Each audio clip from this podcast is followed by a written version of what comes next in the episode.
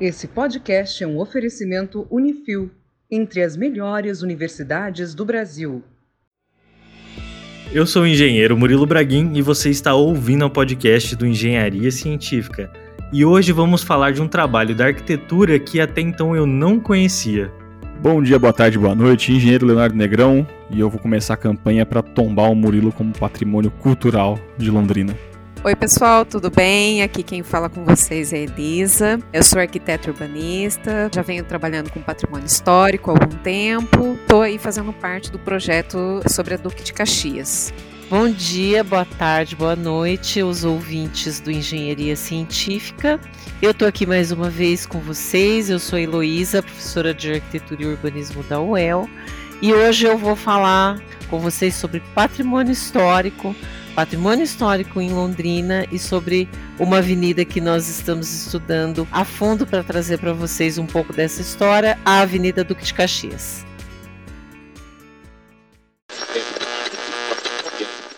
Manter o patrimônio material de pé e conservar tradições e folguedos que passaram de geração para geração. É esse o desafio do Instituto do Patrimônio Histórico e Artístico Nacional há 80 anos Preservar a diversidade cultural presente nas cidades tombadas é uma ótima herança para gerações futuras. Eles estão espalhados por todo o país, de norte a sul, de leste a oeste. São mais de 45 mil imóveis preservados pelo IFAM, Instituto do Patrimônio Histórico e Artístico Nacional. Prédios que se mantêm de pé como testemunhas de um passado que teima em se projetar para o futuro.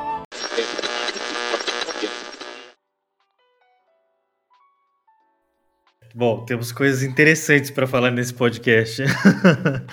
Vamos falar de patrimônio histórico. Esse é um tema que eu tenho uma paixão imensa por esse tema. Com certeza minha amiga Elisa também.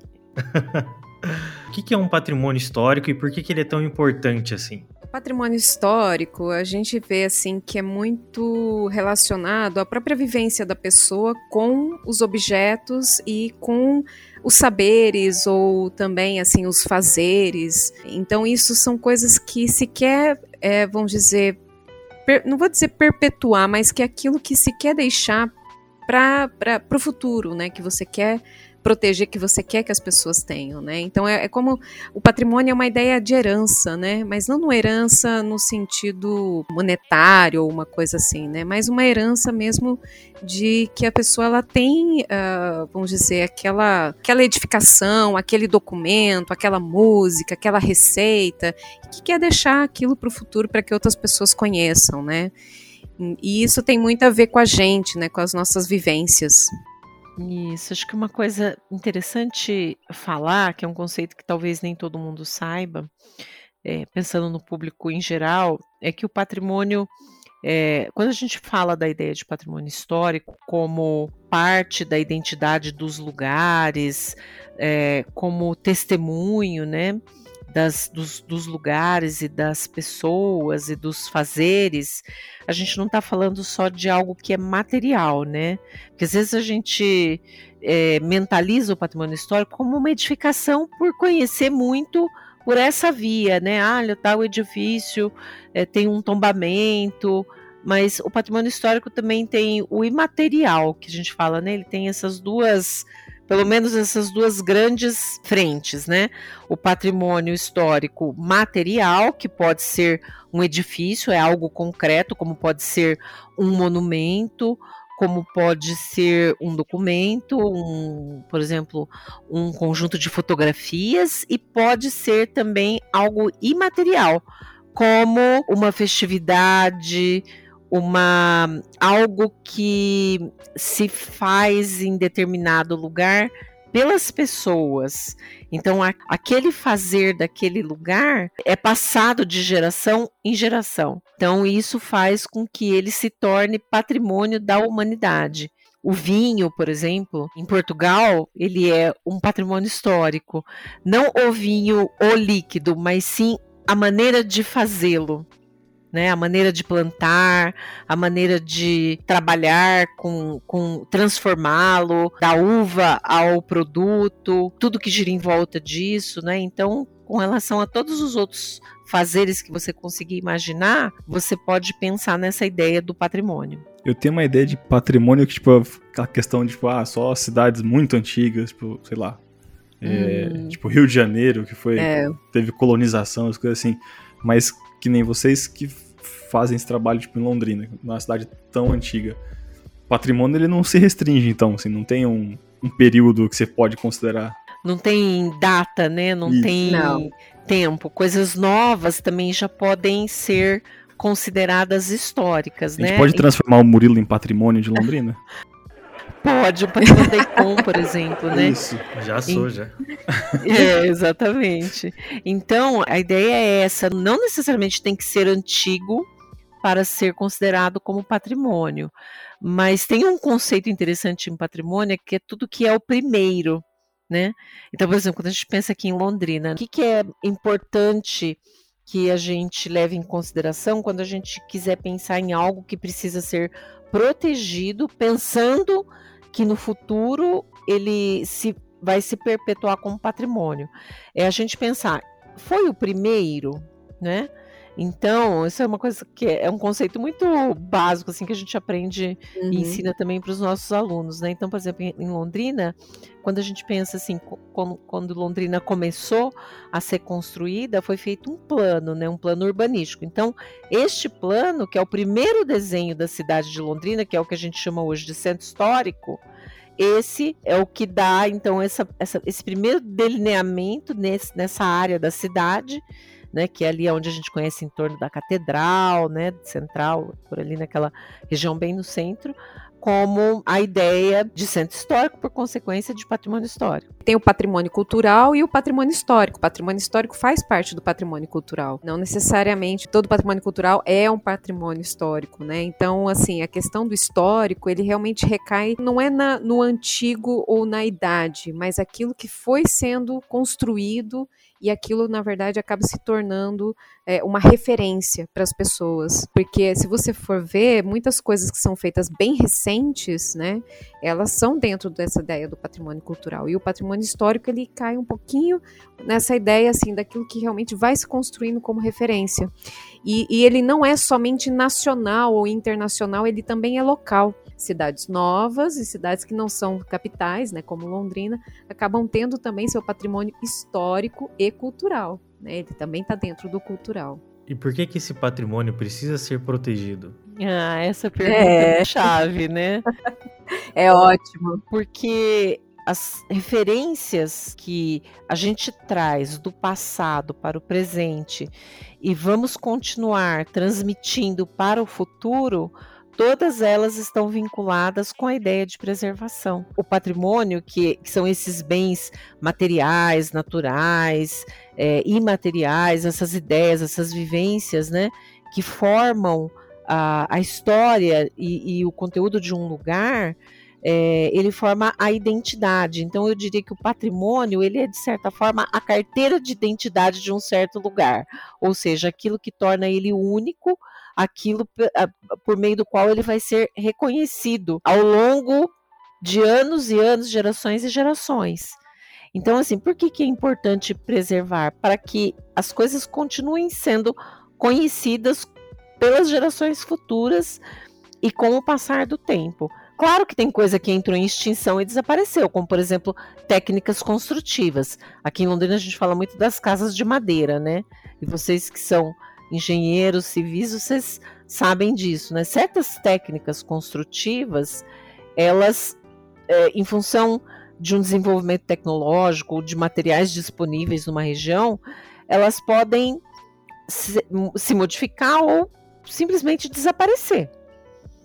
Então, é, se você quiser perpetuar uma cultura, uma informação, um elemento e quiser que ele continue fazendo parte daquela cultura, é, ele precisa ser preservado e transmitido às gerações futuras. A questão é como que ele vai ser transmitido, né?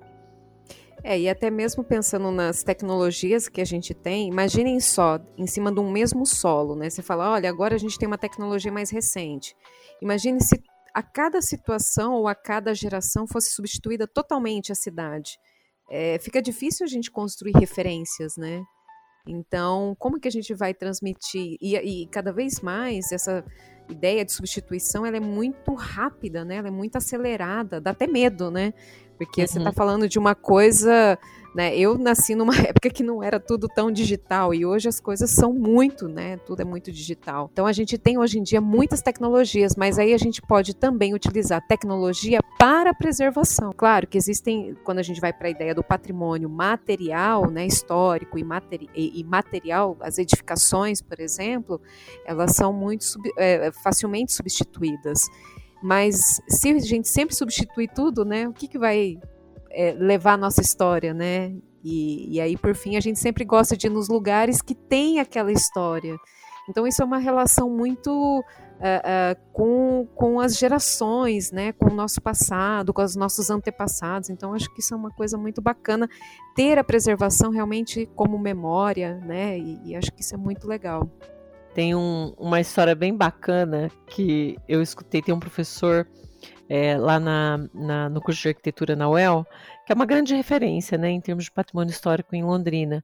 E ele conta uma história para os alunos, é, ele estudou e foi Esteve, ele é japonês, ele esteve muito tempo no Japão.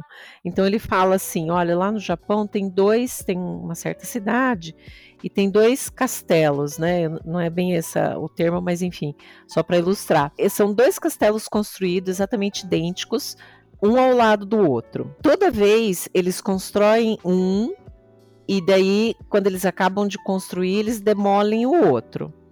E daí eles começam a construir o outro e demolem o outro. E isso está acontecendo já há mais de quantos mil anos. É, e aí assim os alunos, nossa, mas por que isso, né? É, o que eles querem com isso? Eles querem, na verdade, fazer com que seja preservada as técnicas de construção tradicionais daquela cultura, daquele lugar.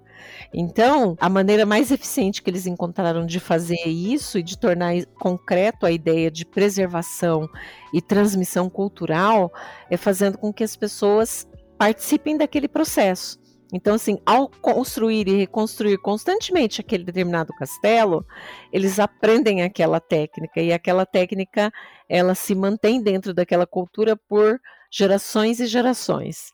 Então, assim, para nós, talvez aqui no Brasil, é algo um pouco diferente, né? E a gente às vezes olha para o Japão como, olha, um país que tem uma ideia de preservação com talvez linhas de pensamento um pouco fora, né, de algumas tradições que a gente tem por aqui. Mas não deixa de ser uma, ideia, uma, uma história muito curiosa, né? É, Essa do, desses dois castelos.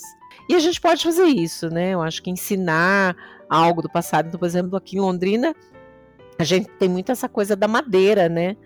Hum, porque a madeira, a peroba, era uma madeira disponível em larga escala é, aqui. Então, quando Londrina, quando o norte do Paraná foi é, ocupado, e a primeira coisa foi colocar a mata abaixo, e daí tudo que foi construído foi construído usando a madeira, que era um material disponível em larga escala na região. Então a gente tinha muita casa de madeira, muita cobertura feita de madeira. Então existiam também os construtores, as pessoas que tinham essa técnica os mestres carpinteiros japoneses que vieram pela imigração deixaram grandes legados culturais dentro da cidade também. E tudo isso é, é interessante, está muito presente ainda. E como é que foi o trabalho da UEL Bom, no curso de, de arquitetura, o patrimônio histórico ele entra como uma disciplina específica. Eu não vou saber precisar é, em que momento, mas tem mais de 20 anos, pelo menos, porque logo que eu entrei tinha acontecido na UEL, já entregando aqui minha idade, né? Mas essa parte com certeza vocês vão cortar do áudio, né? Foi deixado. Eu sei que cada escorregada que a gente tá aqui é exatamente isso que vai ser colocado em evidência, uma Sim. musiquinha de fundo. Fia da f... Deve Mas, ter algum enfim. meme de alguém idoso aqui falando no fundo. então, foi, é, ocorreu uma reformulação de currículo tempos atrás e algumas é, áreas de conhecimento elas foram inseridas como nos cursos de graduação, particularmente no curso de arquitetura, para que pudesse então ser dada a habilitação profissional, no caso o arquiteto. Então, por exemplo, na questão do patrimônio histórico, o arquiteto ele tem várias habilitações e várias frentes de trabalho. Ele pode trabalhar fazendo um plano de conservação, um projeto de restauração, propriamente dito. Ele pode fazer um roteiro histórico. A gente tem vários aqui em Londrina, né? Ele pode fazer um mapeamento, né, de informações é, vinculadas a um bairro histórico, a edificações históricas. É por isso que a gente ensina patrimônio histórico na UEL já há mais de 20 anos, e é por isso que essa área surgiu, para que tendo essa carga horária no currículo, os arquitetos eles possam fazer jus ao seu exercício profissional, né? Então, por exemplo, tem algumas outras profissões, eu não sei qual a competência do engenheiro nesse quesito, se ele precisa ter especialização ou não, mas que por não ter tido é, uma disciplina de patrimônio histórico no seu currículo, ele não pode atuar nessa área, ou pelo menos ele teria que ter uma especialização. Então, nós temos essa habilitação, nós temos esse conteúdo que é ministrado como um campo profissional no curso de arquitetura da UEL. E aí a gente faz alguns trabalhos específicos sobre isso, né? Que daí já é o campo da pesquisa propriamente dito. Nossa, que interessante. Não tinha ideia disso, na verdade. É. Lá em engenharia não é falado nada de construção histórica em momento algum. Algumas coisas que a gente tem de aula relacionada a isso é elementos da arquitetura lá pelos primeiros anos e só. Estudar arcos romanos e só, mais nada. não sabe que tem que preservar um patrimônio, né? Até o termo tombado foi um termo que eu aprendi depois de formado, de entender que existem edificações que guardam a história e que a gente precisa preservar a fachada e tudo, como era dentro, os móveis. A gente precisa é. repensar isso com a engenharia. Isso é interessante, né? é bem interessante é. mesmo. Então, é. nossos ouvintes aqui que não estão acostumados, olha aí. Em engenharia, vocês têm um, um conhecimento que é muito aplicado a essa área, talvez nunca tenha alguém tenha falado para vocês, isso é útil para patrimônio histórico, que é patologia das edificações. Quando a gente vai fazer o reconhecimento de uma edificação antiga e que está em estado de degradação, e a gente vai pensar em alternativas de recuperação e preservação, a primeira coisa que a gente precisa é de um engenheiro para dizer: e aí, vai cair ou não vai cair?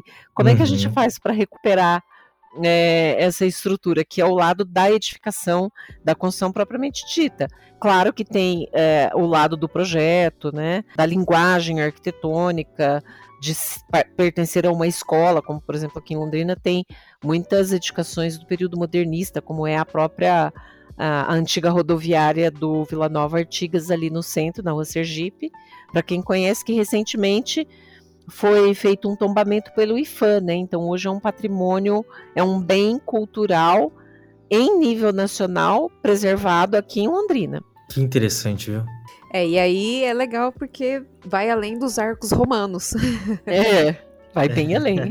É, bem a gente já além. fez um podcast sobre é. engenharia romana aqui. A gente gosta, a gente gosta dos arcos romanos também. Então, mas, mas assim, o, aí é uma coisa bem legal, só complementando um pouco o que a Luísa está falando, mas a área do patrimônio histórico, principalmente quando a gente vai assim um pouco dentro dessa questão do material, é, ela envolve um campo multidisciplinar, né? Então, porque a gente precisa ter né, o historiador, é o, o engenheiro, né, tem um arquiteto, que, antropólogo, exemplo, antropólogo, o sociólogo, né? Ela envolve esse campo multidisciplinar. E eu acho que é um campo para a engenharia para poder trabalhar em conjunto é muito interessante, né? Isso que a Luísa está falando das patologias. Eu estou me lembrando de um caso, né? A antiga aquela igrejinha lá no Heimtal, né? Não sei se vocês sabem, ali no, na, na porção norte de Londrina, tem, é, tinha aquele bairro Hamilton que depois foi incorporado já como um bairro da cidade.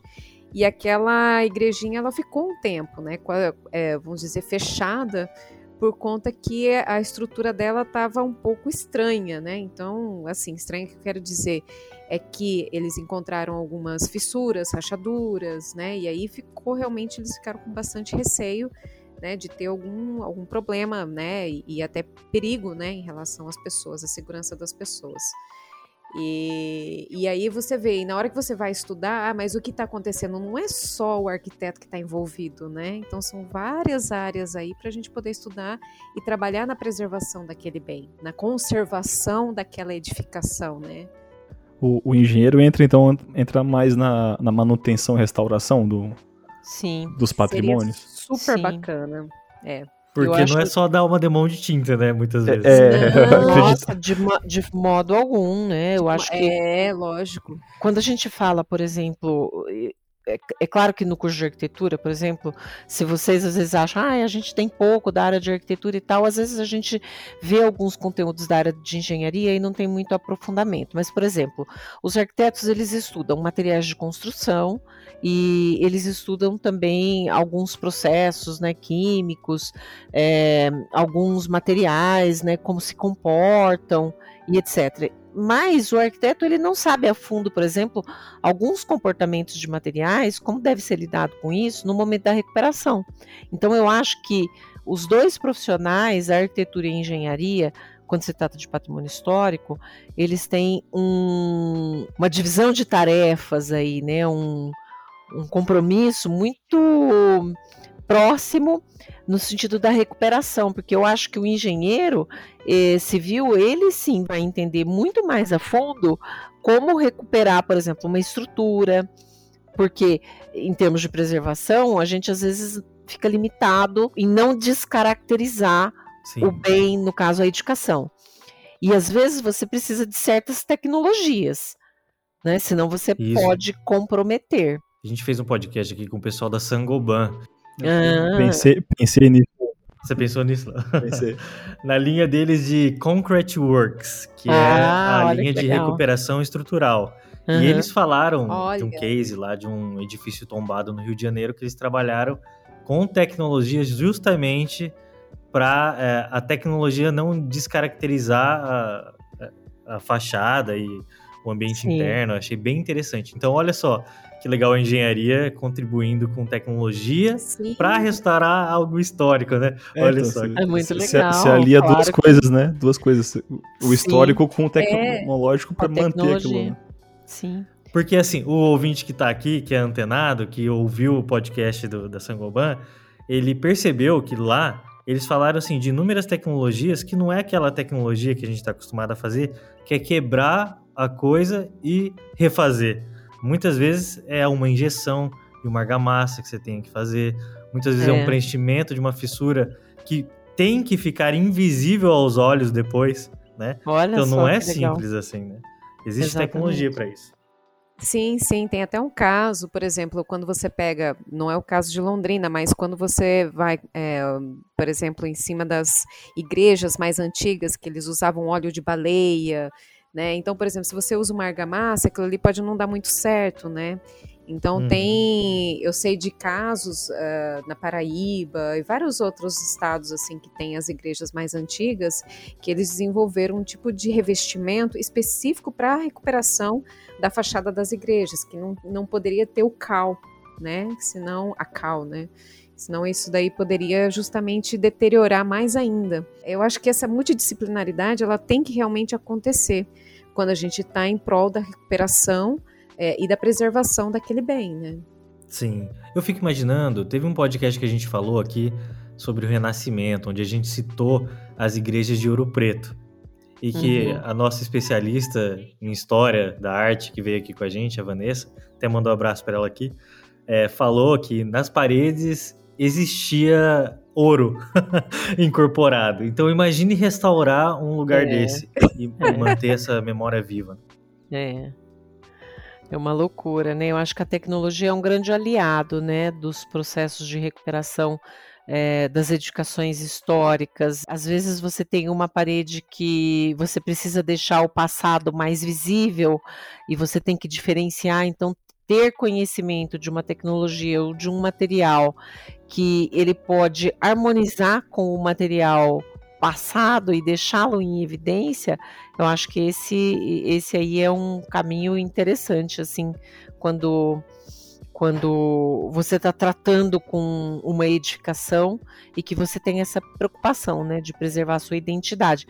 Em patrimônio histórico a gente usa dois termos que é, é integridade e autenticidade, né, para discutir a relevância dessa edificação. Então, é, esse é um conceito que a gente busca muito quando a gente está tratando com bens é, que devem ser preservados, né? manter a sua identidade e manter a sua integridade. Ô Murilo, eu tava pensando numa coisa. Não teve algum podcast que você comentou que acho que na, na Roma, acho que se perdeu muita coisa porque as pessoas não conheciam da tecnologia que tinha sido realizado? Foi. É, a Vanessa sempre comenta disso que a gente teve um período de ouro aí da arquitetura, que foi lá no, na Grécia, na Roma. Depois a gente teve um período de escuridão, na Idade Média, que se perdeu muito da tecnologia de construção que tinha no passado. Exato. Por falta de registro. Né? Por Sim. falta de registro, por várias coisas. Agora dá para entender bem que a história, ela demonstra a evolução do conhecimento humano, mas desde que exista registro, né? Desde que esse conhecimento se mantenha vivo até hoje. É, a própria edificação é um registro, né? É, já que você falou em registro, né, da importância do registro, eu acho que a gente pode dar o gancho aí para falar da Duque de Caxias, né? Pode ser, então. Por que a Duque de Caxias? então, o que a gente está fazendo na Duque de Caxias, bom, para começar a conversa aqui para os ouvintes, né? Ah, existe uma avenida aqui em Londrina chamada Avenida Duque de Caxias, que é muito, muito, muito conhecida por todo mundo por ter um papel importante, uma das é, vias de comércio mais antigas e extremamente conhecidas da cidade, porque antes de ser a própria Avenida Duque de Caxias, ela tinha sido uma rota, é, uma estrada de acesso para os distritos rurais que antecederam o próprio assentamento né, da cidade de Londrina, que ligava, né? A Elisa agora há pouco falou do Heimtal. O Heimtal é um, um patrimônio, né, um distrito que foi é, edificado e iniciado antes mesmo de Londrina, em 1929 pela ocupação. Por quê?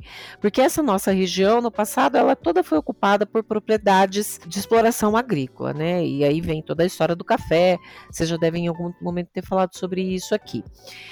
Então, Londrina, quando é feita, é para dar suporte a esse desenvolvimento agrícola que é planejado para toda essa região do norte do Paraná. O Rasgula F, Alexandre Rasgula F, que é um agrimensor, né, Elisa, se não me engano, esse é o termo isso, que isso. usa para ele. Ele faz um desenho, né, que é esse que a gente conhece do centro de Londrina, quadras de 100 por 100, e aí, levando em consideração vários requisitos da região, o relevo, condições naturais, os corpos de água, a topografia e as necessidades de implantação da ferrovia, né, porque a presença do trem era um elemento importante para o desenvolvimento de toda a região. Se faz então o assentamento desse plano que a gente chama em Londrina o Plano de 1932, nessa região da área central.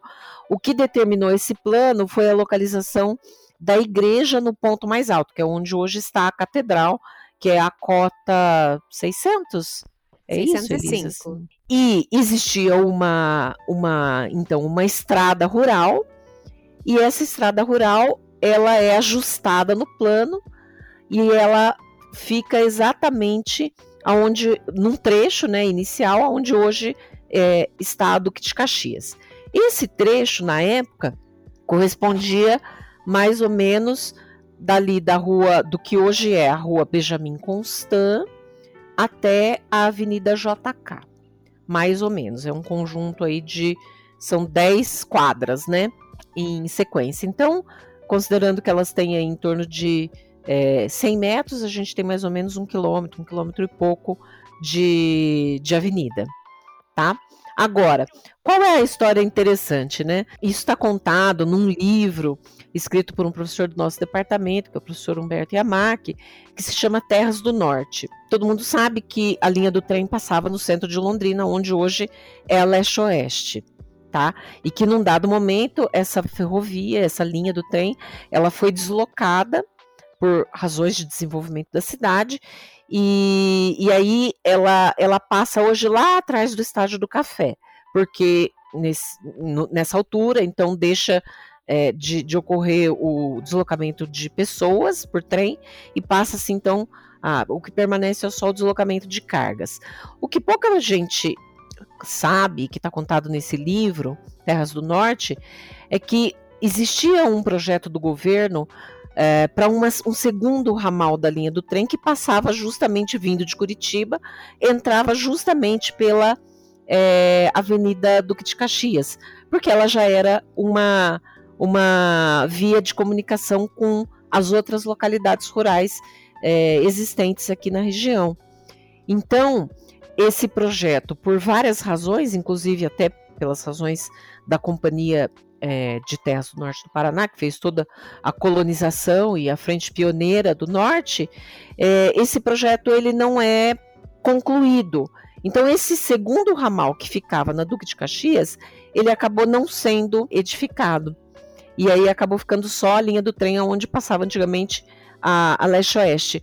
Mas como ela já era uma, uma estrada de acesso rural, ela acaba se perpetuando então como uma via de comunicação importante e é, com o assentamento do plano ela vai sendo ocupada né, é, e desenvolvida em paralelo com o próprio desenvolvimento da cidade, tá? Elisa, conta a história para nós aí da, das primeiras edificações comerciais que aconteceram. A primeira esquina de Londrina, praticamente, é uma esquina da Duque de Caxias. O legal da gente estudar a Duque de Caxias é que, assim, ela é bastante extensa. Se você for ver, ela vai. É, essa conexão norte-sul, né?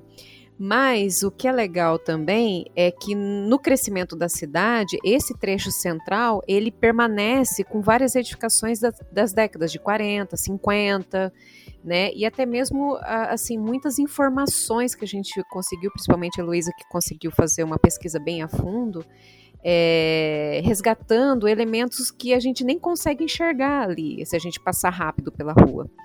Então, Sim. no crescimento da cidade, né, Lô, ela, ela praticamente assim, a, a, gente consegue enxergar. Hoje ela faz parte de uma área central, uma área que se chama até centro histórico, e a gente tem bem nas esquininhas ali, bem na esquina, né, vamos dizer, da Avenida Duque de Caxias, que, que antes era Rua Heimtal, né, indo para norte, Rua Cambé indo para sul, no cruzamento com a Avenida Paraná, né, que, uh, que antes era a Avenida Paraná e hoje é a Celso Garcia City. Então, é muito interessante ver que aquilo, ali naquela esquina praticamente é onde nasceu um primeiro centrinho, vamos dizer, né? Que eram de comerciantes, né? Do Albert Koch, do, da Videcash, né?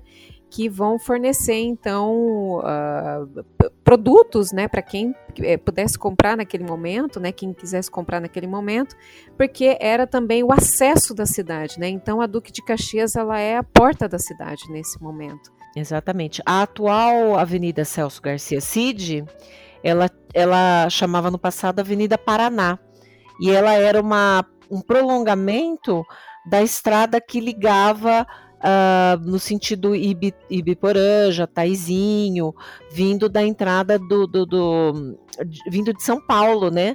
Por, por Cambará, que também era um trecho paralelo ao acesso da, da ferrovia que entrava, né? Que se chamava que se chama até hoje Estrada dos Pioneiros. A Estrada dos Pioneiros ela vem e terminava justamente onde começava a, ao que se dava o nome na época, Avenida Paraná, hoje é, Celso Garcia. Então, você olhando para o passado de uma cidade, né, falando aí nessa questão de patrimônio histórico, você vai compreendendo a própria cidade, porque essa avenida que era a porta de entrada da cidade, ela acabava justamente aonde? Na frente da catedral. E com o passar do tempo e com a construção da BR 365, que é a estrada de automóveis, né, ainda e, e, e, com o deslocamento do acesso de Londrina lá pela antiga Rua Guaporé, é, a sensação que a gente tem hoje, às vezes, é não entender ao certo por que, que a catedral está posicionada onde ela está e por que, que ela fica virada para esse lado. Né? Eu já vi pessoas perguntando assim, ah, mas por que, que a igreja não fica de frente para a praça, como em muitas outras cidades? É que, na verdade, a igreja, para quem olha as fotos antigas de Londrina, ela está virada para frente da Alameda Miguel Blasi, que era aonde a estrada é, vindo, né, da Estrada dos Pioneiros pela Avenida Paraná, que era, foi a avenida por muito tempo a avenida mais importante da cidade, você dava de frente com a igreja. E nisso você cruzava é, pela, pela rua Duque de Caxias, tendo ali no cruzamento, então, da Avenida Paraná com a antiga Rua Hamilton Rio Cambé, os dois primeiros estabelecimentos comerciais da cidade. Esse passado importante de ocupação levou a gente, por solicitação, inclusive, aqui do IPU, em Londrina, diante das constantes ameaças de duplicação da Avenida Duque de Caxias, para poder é, dar lugar a meios de transporte mais modernos, né? Sempre se falou muito em duplicar a Duque de Caxias, até porque da JK para baixo, no sentido da prefeitura de Londrina, ela é, ela foi duplicada, né? Ela por muito tempo foi só uma, uma estrada de acesso rural mas num dado momento de Londrina ela foi duplicada. Então sempre falou em duplicar é, esse trecho, mas tem vários entraves, né, é, legais, né, por causa das propriedades, de ter que se fazer desapropriação e isso tem um custo muito elevado, é, isso nunca foi para frente. Chegou-se um ponto que a gente entendeu que era necessário documentar a Duque de Caxias para garantir essa preservação da sua memória para as gerações futuras. E hoje ela faz parte desse quadrilátero, vamos dizer ali, que é o centro histórico né, de Londrina. Exatamente. Então vamos, regi vamos registrar ela, né? Eu acho que isso é um, um ponto bastante importante. E como é que se deu esse registro? Eu sei que vocês mapearam inúmeros edifícios, né? Sim. Rua. São 120 edificações, 119 edificações que a gente a gente fez algo que na área do patrimônio histórico e para os instrumentos de preservação de patrimônio histórico que a gente tem válidos em Londrina se chama inventário arquitetônico. E existe um outro tipo de inventário que até a Elisa tem trabalhado muito em cima dele, que a gente está em desenvolvimento nesse momento, que é o inventário urbano paisagístico. Inventariar nada mais é do que documentar. Então, nós fomos ao setor de cadastro imobiliário da prefeitura e levantamos todos os projetos e plantas originais. Então, são inúmeros documentos históricos inéditos, né? E que vamos aí daqui mais um tempinho e tudo isso vai estar publicado num, num livro e num guia histórico que nós estamos fazendo desse trecho da Duque de Caxias. No inventário arquitetônico, a gente é, é, registra qual foi a edificação, o seu desenho original e tenta comparar com a edificação existente, identificando o que primeiro, né, se o edifício chamado pioneiro ainda está lá e em pé, né? se ele segue, né, construído, uhum. porque é a primeira coisa que a gente tem que identificar é, para falar em preservação e conservação. É, e tenta identificar também das suas características originais, do seu projeto original, o que permaneceu.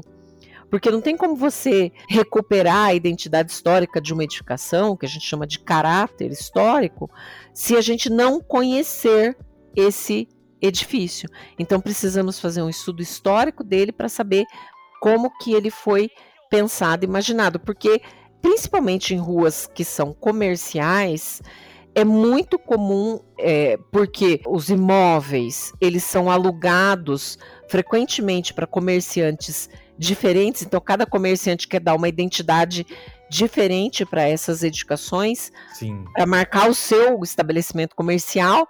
Então ele vai lá e envelopa a edificação com a CM, por exemplo, né, que é um, um material leve, né, e que cria uma identidade visual colorida, com elementos de fachada para os estabelecimentos comerciais.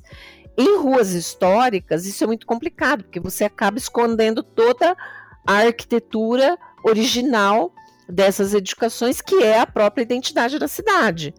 Então, no patrimônio histórico, né, a nossa luta é para que, é, em áreas de sensibilidade histórica, haja uma, um certo cuidado e um, um esclarecimento para os comerciantes, sobretudo, para que eles entendam essa arquitetura e eles consigam é, colocar o seu estabelecimento comercial ali, mas sem descaracterizar as edificações históricas. Cidades que têm planos de conservação, têm proteção né, em, em, setores históricos, elas têm várias restrições. Então, o comerciante vai colocar uma edificação ali, um seu estabelecimento ali, ele não pode fazer o que ele quiser com a fachada. Ele tem, às vezes, até um limite do tamanho da placa que ele vai colocar para identificar o seu estabelecimento comercial. E nem por isso esse estabelecimento comercial deixa de ser o que ele é, ou ser relevante porque ele não pinta de roxo sua edificação, entendeu? Isso era uma dúvida minha que, eu tinha. Dá para conciliar, conciliar os dois, então? Você... Dá. Se dá, todo dá mundo sim. preservar, as plaquinhas forem. Se todas as plaquinhas de todo mundo forem pequenas, todas serão vistas da mesma maneira. Agora, quando não tem regra, cada um quer pintar de uma cor mais chamativa do que o outro para ser notado, né? É a regra do comércio. É, uma coisa que é legal para a gente comentar aqui também é que o patrimônio ele pode ser entendido como uma agregação de valor. Né? Não só assim, é, ah, é velho mesmo, eu vou pintar de qualquer cor, ou eu vou tampar uhum. porque eu não gosto. Né? Então, quando você trabalha o patrimônio dentro de uma linguagem é, que, que a gente tem, por exemplo, um, um, através de uma, uma concepção, uma linguagem para essa rua ou para uma área histórica, isso se torna uma agregação de valor. E aí sim você consegue unir a questão de se manter a edificação, trazendo inclusive até tecnologias atuais para ela, né? Dentro daquela linguagem que você consegue manter ela ali naquele caráter. Então isso é muito bacana. E é, e é muito importante a gente também lembrar aqui que a própria diretoria de patrimônio histórico cultural, que felizmente Londrina tem uma diretoria que tem essa, essa, esse objetivo, ela de certa forma impulsionou né, essa ideia de ter o, o, as fichas de inventário antes de existir, por exemplo, a lei de patrimônio, a própria diretoria já fazia essas fichas de inventário, né? Então foi feito lá atrás, né, um, um plano diretor de patrimônio cultural, né? Foi começou a trabalhar pelas fichas de inventário, depois veio a lei de patrimônio cultural de Londrina, agora tem um conselho, né, que diz o do patrimônio cultural que é o Compac e aí a gente tem visto que isso é legal porque vai avançando no debate, porque o patrimônio, para a gente construir a ideia de patrimônio conjuntamente, vão anos, né? Então, assim, Sim. é legal que isso vai sendo trabalhado e a gente vai conscientizando. Então, é, eu acho que é muito bacana é, ao pensar no centro de Londrina, que tem a cara de Londrina. É muito gostoso quando a gente se lembra, olha aqui, né, que legal, olha que legal que conseguiu manter essa parte da cidade, né, e como ela tá bonita e como ela é gostosa e agradável, né. É isso que eu ia perguntar, se houve algum tipo de conscientização por parte de vocês quando vocês se deslocaram até esses estabelecimentos, falaram com os donos atuais, se eles já tinham algum tipo de memória do local ou se foram pegos de surpresa, como é que foi? Num primeiro momento, Murilo, nós fizemos um trabalho com a documentação histórica. Eh, nós não entramos numa, numa fase de conversar com os proprietários das edificações em larga escala. Isso. Nós trabalhamos com documentação histórica que já existia na prefeitura. Eventualmente, nós contactamos alguns proprietários desses imóveis, porque quem está lá na Duque de Caxias no momento atual não necessariamente é o dono do imóvel. Às vezes é alguém que aluga este imóvel de um outro proprietário. Tem muitas edificações lá que são da década de do final da década de 30, 40, 50, sobretudo, que os proprietários nem estão aqui em Londrina, né? Mas tem um, muitos outros que sim, e, e até muitas empresas e, e, famílias muito tradicionais de Londrina que começaram os seus negócios na Avenida, na Rua Duque de Caxias, como por exemplo a família Viscardi, que é uma das principais redes de supermercado de Londrina. É, o primeiro mercadinho Viscardi foi ali na última quadra da, da, Rua, de, da Rua Duque de Caxias, quase na frente ali do hospital ortopédico, né? Só para te citar um exemplo. Então, em alguns momentos, a gente conversou com esses proprietários de imóveis para levantar algumas informações.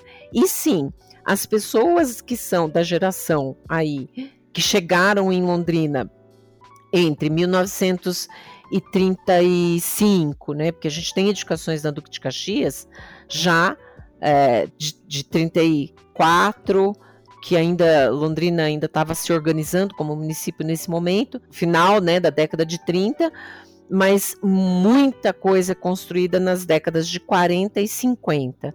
E tem famílias, muitas famílias que são proprietários ainda e que ainda tem alguém da família é, vivo e que ainda é o proprietário atual desse imóvel. Então, nós podemos acessar algumas famílias. Numa etapa futura do projeto, e com a participação até de outros é, tipos de profissional, né, antropólogos, sociólogos, a intenção seria, a partir do ma o mapeamento dos, das famílias pioneiras, verificar então ainda quem tem aí na sucessão, tá? Mas não conseguimos ainda fazer todo esse trabalho com com os proprietários. É, é um trabalho meio de, de, formiguinha de coletar informação e. Léo, a gente está trabalhando nesse projeto desde 2015, para você ter uma ideia. Né? Em 2015 foi meu, meu primeiro diálogo com o IPU. E naquela época eles estavam fazendo o projeto do Superbus para Londrina e existia uma ameaça muito real de duplicação desse trecho histórico da Avenida Duque de Caxias. E aí é, surgiu essa ideia, né? Eu, eu, no meu doutorado, eu estudei ruas comerciais e eu tinha um projeto na época para fazer um estudo sobre ruas comerciais. E os colegas do IPO falaram: olha, então por que, que você não começa pela Duque de Caxias? É, porque a gente precisa dessa documentação. E no início foi um pouco confuso, mas depois a gente entendeu da importância de se fazer, junto com a própria pesquisa, essa documentação histórica, então elaborando as fichas de inventário patrimonial. E a gente veio então 2016, 17, 18, concluímos uma fase importante que foi todo o levantamento no setor de cadastro imobiliário da cidade. Depois disso, em 2019, nós trabalhamos com um grupo de cerca de 10, 12 estagiários na UEL para digitalizar toda essa documentação e trabalhar fazer peças gráficas, né? Porque esse, esse, todo esse documento fica lá na prefeitura, mas as pessoas não têm acesso, não conhecem. E agora a gente vai colocar isso tudo disponível numa base que existe na prefeitura que se chama Siglon.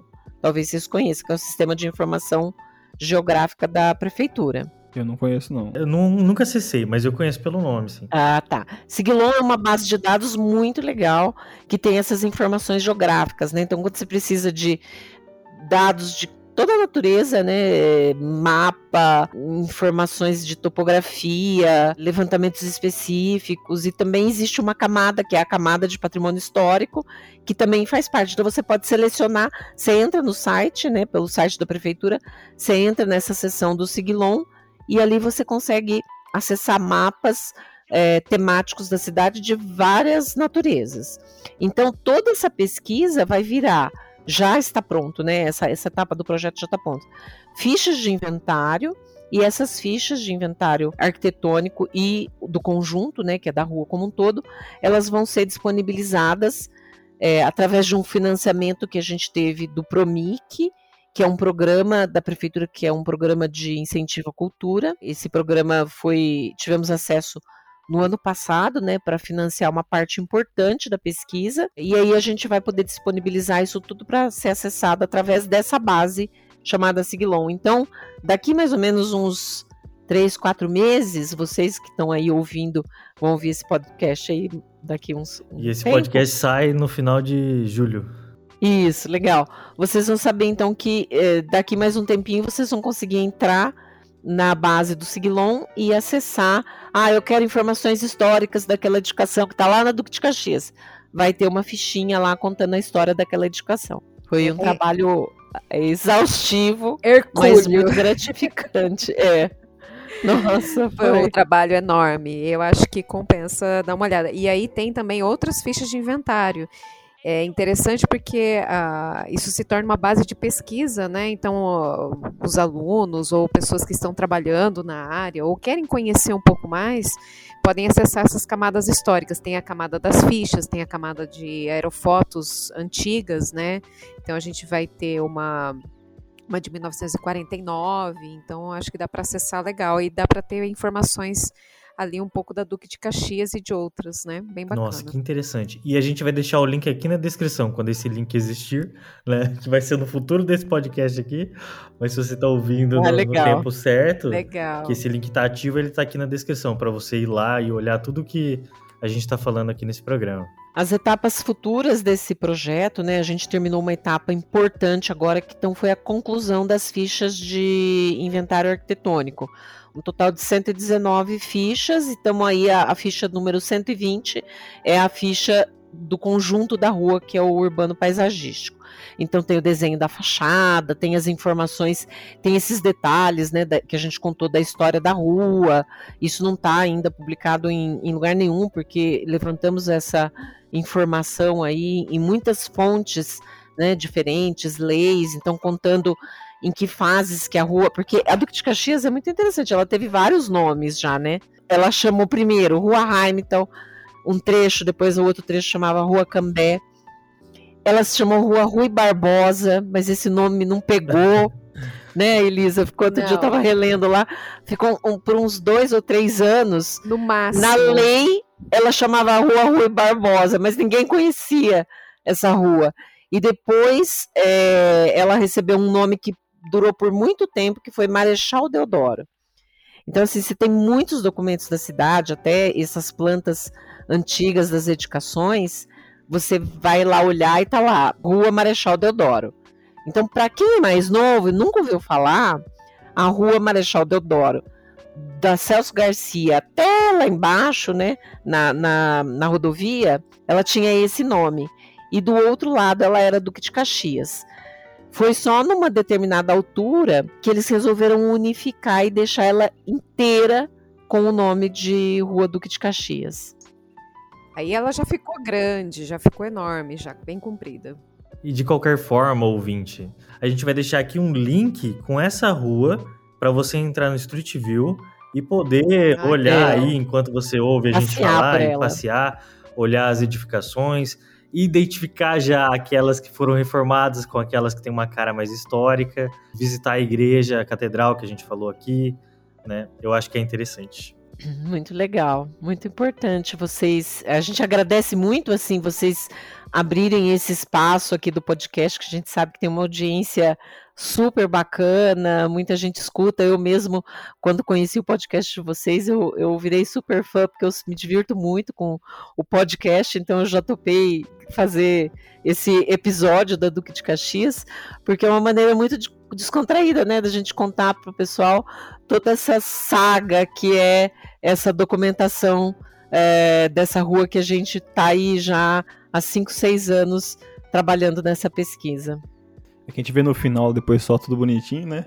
É. Ninguém tem a é. noção de todo Aí, o garimpo que foi para conseguir. Exatamente. Não tem um, um, ditado que fala assim que eles veem só o tombo que eu tomei. Como é que é aquela história da pinga? ver a pinga que eu tomei, não ver o tombo que eu caí, como é que é? Não eu sei. não lembro agora, mas se vocês souberem, vocês já vão pensar aí. Tem um ditado popular que fala assim: é, todo mundo, as pessoas só vê o tombo que eu, que eu levei, mas ninguém vê as pingas que eu tomei. Ou é o contrário também, viu, gente? Eu não sei qual é a ordem aí, se quem vem primeiro é a pinga ou o tombo. Mas, Você tá no nosso padrão, Elo, que a gente é... sempre erra os ditados populares aqui. É, é, a, gente, a, gente, a, gente, não sabe ditado popular. É nossa... Sempre é, tenta falar o ditado e nunca sai. Sempre sai errado. Sai. Daqui mais uns seis meses, a gente acha que o, a última etapa, né, que a gente tem prevista aí, que é um compromisso, né, que a gente assumiu com o Promic, é, vai ser a realização de um livro. E aí já foi acertado, esse livro vai ficar disponível no site do Museu Histórico de Londrina, para que vocês possam então é, acessar, né? Vai ser um e-book, vai ser gratuito né? Onde a gente vai reunir toda essa história, toda a metodologia, cada etapa, né, da pesquisa que foi elaborada, junto com as imagens, fotografias, né, e um material de excelente qualidade que vai estar tá, uh, disponibilizado aí por meio desse projeto.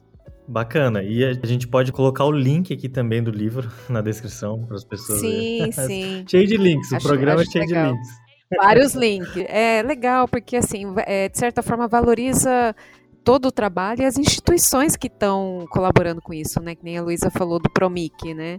Ele entrou agora numa. Nós começamos ele o ano passado, mas é importante a gente comentar como, como o Promic ele, ele contribui para a cidade, né? Não só é que a gente entrou na linha justamente do patrimônio histórico, mas ele financia vários outros, várias outras atividades culturais. É uma luta mesmo que a gente tem que ter, né? E é uma consciência que às vezes a gente só tem quando a gente sai da nossa cidade e vai para um outro lugar.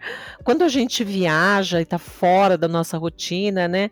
A primeira coisa que você chega em um lugar diferente, você vai fazer um city tour. Né? E quando você vai fazer um city tour para conhecer uma cidade nova, aonde que eles levam as pessoas? No centro histórico. O centro histórico é o lugar de uma cidade que mais precisa ser cuidado para que é, isso que é único de cada cidade possa permanecer como um testemunho de como aquele lugar existe no dias, nos dias atuais. Então, vocês que já falaram aí em outro episódio dos arcos de Roma, né?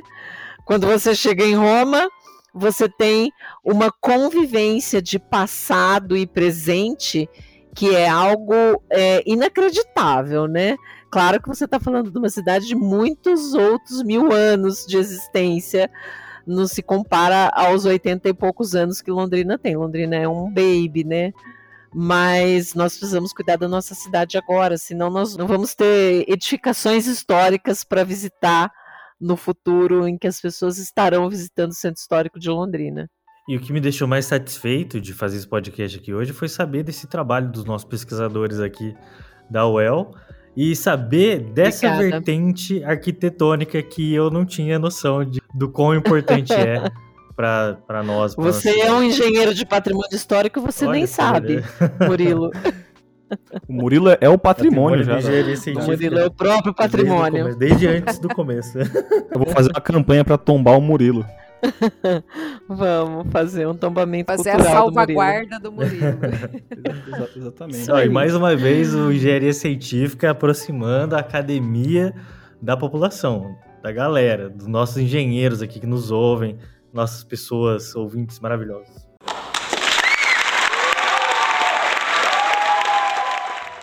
Legal, obrigada pela oportunidade. A gente está aqui no Engenharia Científica de portas abertas para todo mundo que quiser falar com a gente, para todos os empresários que estão ouvindo. Se quiser entrar em contato com a gente agora, manda mensagem no nosso Instagram, no nosso WhatsApp, vai no nosso site, tem lá os nossos contatos. Fala com a gente, vamos movimentar esse mercado de uma maneira diferente.